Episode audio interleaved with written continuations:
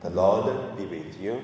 And with your spirit. A reading from the Holy Gospel according to Matthew. Some Pharisees came to Jesus and to test him, they asked, Is it lawful for a man to divorce his wife for any cause? Jesus answered, Have you not read that the one who made them at the beginning made them male and female? And said, For this reason, a man shall leave his father and mother and be joined to his wife, and the two shall become one flesh. So they are no longer two, but one flesh. Therefore, what God has joined together, let no one separate. He said to him, Why then did Moses command us to give a certificate to dismissal and to divorce her? Jesus said to them, It was because you were so hard hearted, and Moses allowed you to divorce your wives. But from the beginning, it was no, not so. And I say to you, whoever divorces his wife except for unchastity and marries another commits adultery. His disciples said to him, If such is the case of a man with his wife, it is better not to marry. But Jesus said to them, Not everyone can accept this teaching, but only those to whom it is given. For there were eunuchs who have been so from birth, and there are eunuchs who have uh, been made uh, eunuchs,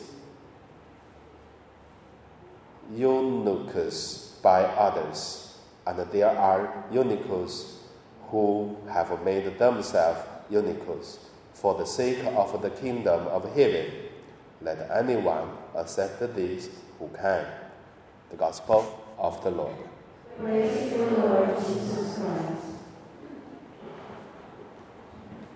So today, my meditation, I would call it uh,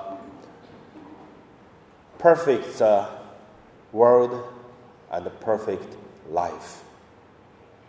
First, let us look at the perfect world. Do we have a perfect world? I would say never and ever.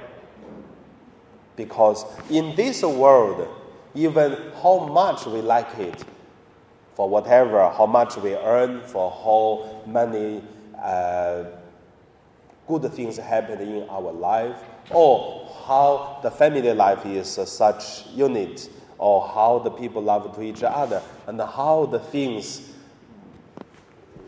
come to wonderful way. But we always say there are still some problems. Because this world is not a perfect world.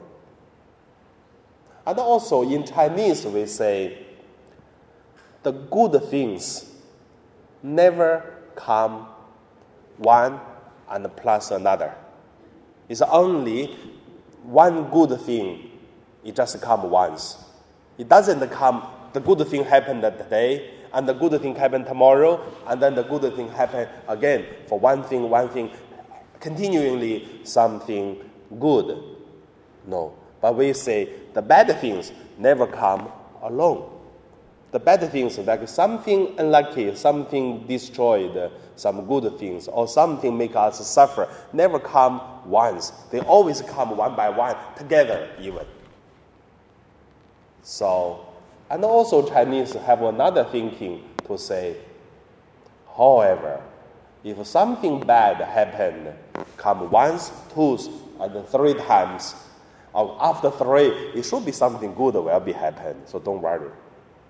But for whatever, that's from the life experience, and also for the people who dream, the life should be better.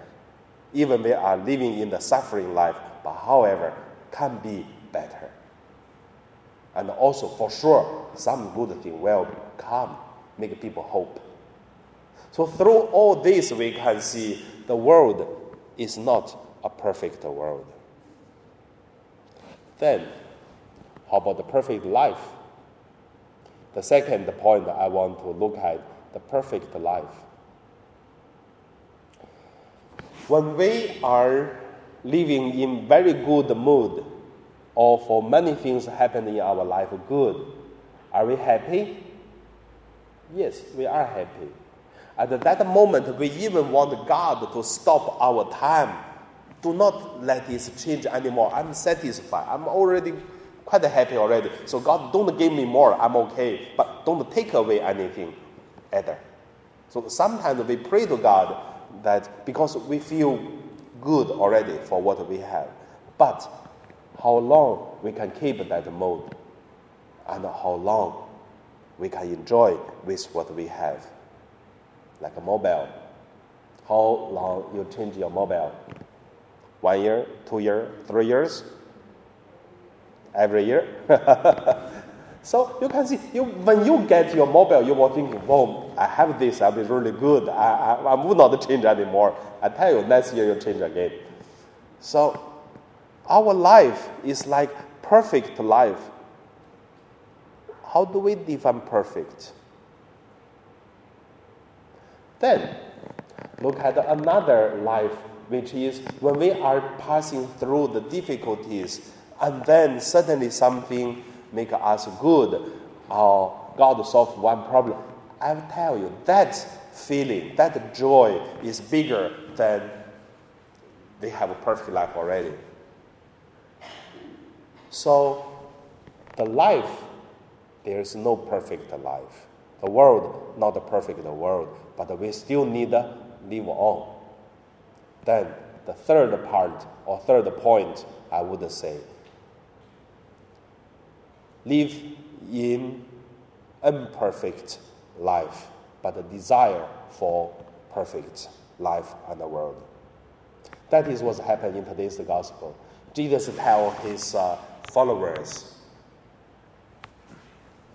about uh, divorce, about uh, uh, not marry is better, and then about uh, the words, especially eunuchus. Yeah, that's the new word for me, eunuchus. So eunuchus, Jesus said, yeah, some people naturally born in this way, some people are after born like this, and then some people it is choose to live in this life. But why? The people who has married, the people who divorced, the people who are not uh, able to marry, for the people to choose to give up the marriage life. So that's a four kind of different kind of life already. But I still want to say, don't talk about the marriage, but talk about many other things. If people can choose, of course, marry is good. And also people can choose not to marry, also good. But the problem, some people, they are not able to marry. That is a suffering. Because not depends on the people's free will, want or not. It's just not able, not, do not have the disabilities.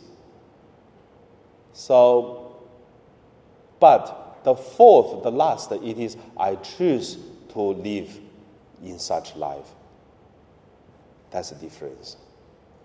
So before we go back to the life we come from, before we go back to the world we come from, that is the perfect life, perfect world. We live in the fact world and life is imperfect.